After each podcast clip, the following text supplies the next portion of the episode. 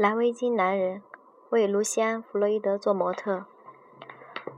二零零四年一月二十六日，今天我来早了，或者更确切地说，我在六点钟准时到了。我去采访了一位画家，沙拉卡萨拉卢卡斯，因为我要为他《每日电讯》杂志写一篇关于他的文章。沙拉卢卡斯住在伦敦的另一边，哈克尼地区，花了我很长的时间从那儿来这儿。我要坐火车，然后换公共汽车和地铁。今天天气很冷，而且好像越来越冷。在天气转暖之前，弗洛伊德不会再去马厩画马了。他有一张版画的底板，我从来没有看见过这幅版画的模特，是一个十分十分之一的非洲人血统的加勒比地区的人。版画看上去是银色的，非常柔软，因为底板的酸草里浸泡了一。浸泡了一刻钟，表面的蜡就开始脱落，这就意味着酸溶液不只是腐蚀了弗洛伊德刻板在底板表面的阴刻线条，而且将腐蚀整个表面。所以，制作版画的人不得不把底板赶快捞出来，一般以四十分分钟为标准。这样的事情在过去的两年里已经第二次发生在弗洛伊德的身上。第一次底板。也许是在一百多个小时前才完成的工作完全报销了，弗洛伊德说：“一次莫名其妙的经历，没有比时间为你白白浪费了更浪费你的时间。底板的后期制作似乎比我想象的更会受到各种变变数的影响。”弗洛伊德还有点怀疑这次底板是否可以抢救过来，表面还有没有被腐蚀的太厉害。他说：“起初我都不能看它。”在某种程度上，它仍然不像我的作品，这是事实。这幅版画看起来非常精致，像是15世纪的铅笔绘画，看起来仍然非常漂亮。一定是什么地方出了问题，弗洛伊德说。以他做模特的画，画都不称心，除了那幅版画，还差一点在酸草里被毁了。弗洛伊德里面的模特又是是一个有着一头蓬松的卷发的女孩。可怜的女孩听了这一话，一定会很沮丧。她放弃了在商店里工作，为他来做模特。虽然我认为抢救回来的版画看上去仍然十分漂亮，弗洛伊德评论说：“当事情一团糟的时候，我就变得很迷信。如果事情朝好的好的方面发展，我就接受它，因为我觉得这是正常的。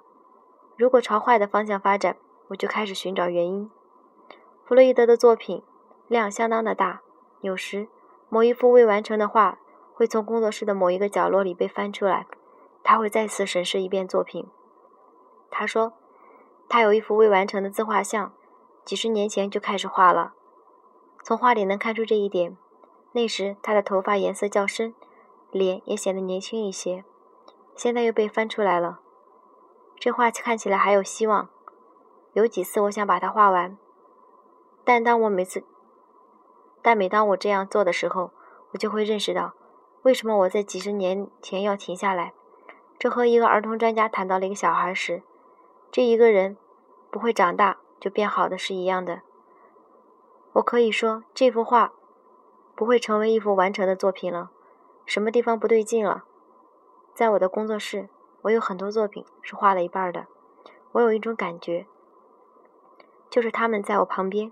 是一种让我继续画下去的推动力。一幅画可能在画了四天后，我觉得画错了。有时需要更长的时间才会认识到画错了。在今天的工作结束的时候，弗洛伊德不是以很小心的方式在画，而是开始用深色的颜料在画布上上下扫，笔触好长，很长。我告诉你，我不介意把它缩小一点。他讲的是我的头。当我看画布时，只见一个大大的、不规则的深色、深色的色块已经在我的脸的右面出现了。我心里开始泛起了一丝焦虑。如果我这幅画什么地方不对劲了，那整个马拉松式的做模特的时间就会被浪费掉了。他会不会突然失去了将我作为作品里主人公的兴趣，就像他决定不画那匹马母马一样？二零零四年一月三十日早晨，弗洛伊德打电话给我，向我确认今天我会到工作室去。昨天晚上下了一场雪，弗洛伊德因此而很兴奋。他在电话里说：“树都穿上了白大褂，街上满是积雪，景色真是美极了。”如果对雪缺乏热情是一个人变老的征兆，那么至少这一点，弗洛伊德依然是年轻。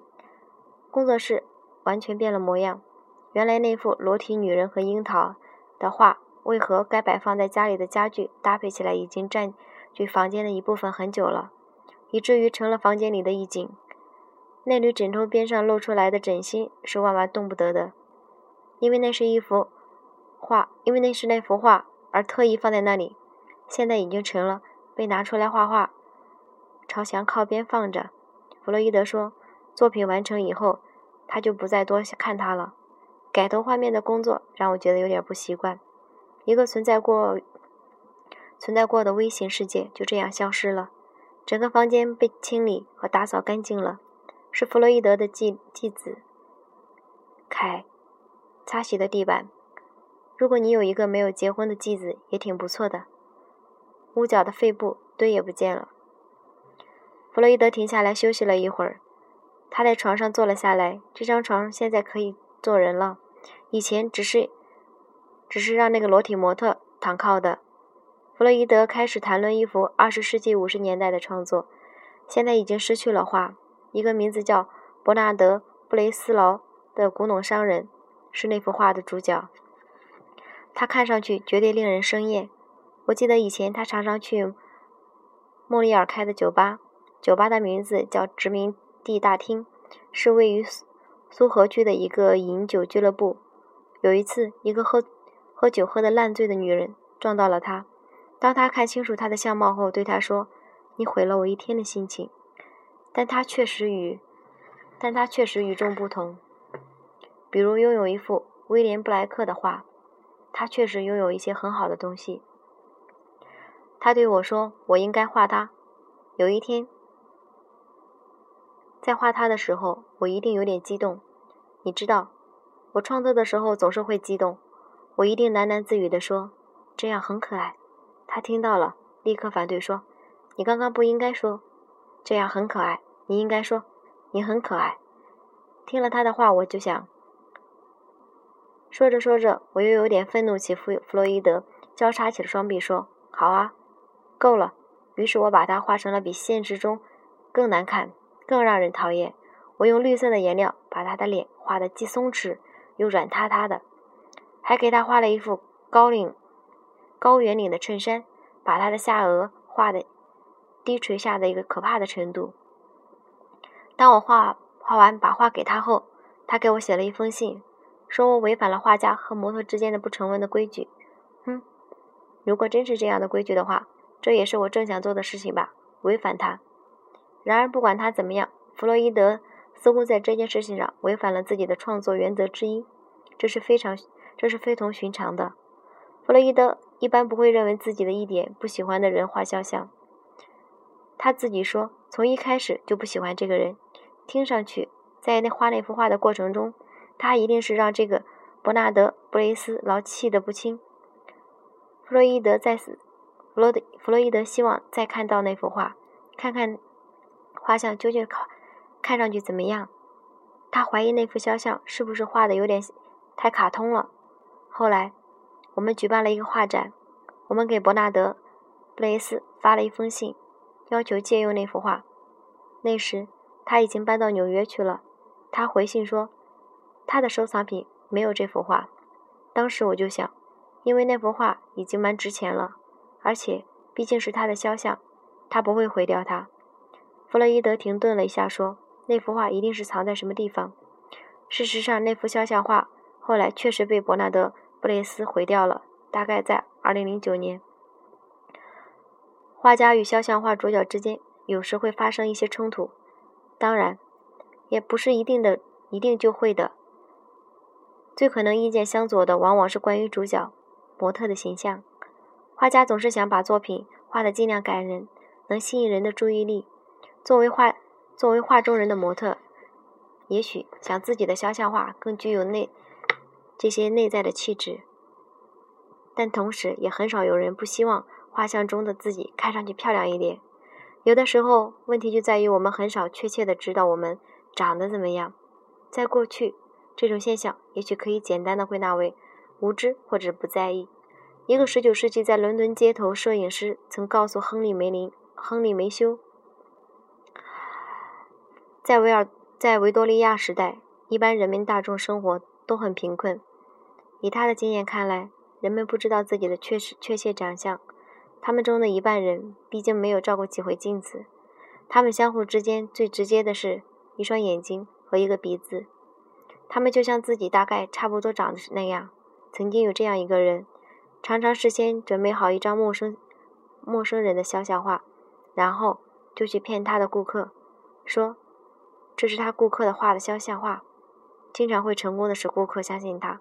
现在，聪明的模特很容易就可以揽揽镜自照。看见自己的容颜，于是自我幻想、迷惑的问题就可能发生了。我们在照镜子时，总是摆出令人满意的姿势和表情。我们会挺胸、吸肚，以我们认为最佳的角度看着镜子，并推测这就是我们的真实模样。如果我们照镜子不符合我们镜子里看到的模样，我们就想当然的认为照镜子的时候照走样了。弗洛伊德对模特的这份情情愫和敏感毫不同情。他告诉我，安德鲁·帕克·鲍尔斯在隔壁的那间屋子里为一幅全身的肖像画做模特。他曾经抗议我把他的肚子画得从敞开的夹克衫中凸出来，然而他抱怨了。我就想把最好还是把这个突出的画得更加明显一点。弗洛伊德在继续缩小我的头像的尺寸，很清楚。这幅画像其他任何艺术作品，比其他类型的画、石头或者是任何的媒介一样，是一个遵循自身的内在规律的实体。它现在的情况下是比例的问题。这个问题与画像中的我像不像实际上的我，或者是看到，或者是我在看了画以后觉得自己的形象怎样完全无关。你在这里，弗洛伊德坚定地说。可以帮助我修改这幅画，言外之意很明显，也确实是对的。这就是肖像画及其创作要放在首位。一九五四年，弗洛伊德曾写道：“一幅画要使我感使我们感动，绝不能只是一个对于观众观众的有关生命的提醒，它本身也应该有生命力。确切地说，要反射真实的生活。”艺术品有生命力这个观念，在古老的人像艺术史上早就有反映。如在皮格马翁、皮格马利翁的神话中，雕塑的女子变成了活生生的人，从雕像座上走下来，成了皮格马利翁的妻子。在此之前，还有那些守着黑暗墓穴里的埃及雕像，他们默默地接收着死者的灵魂。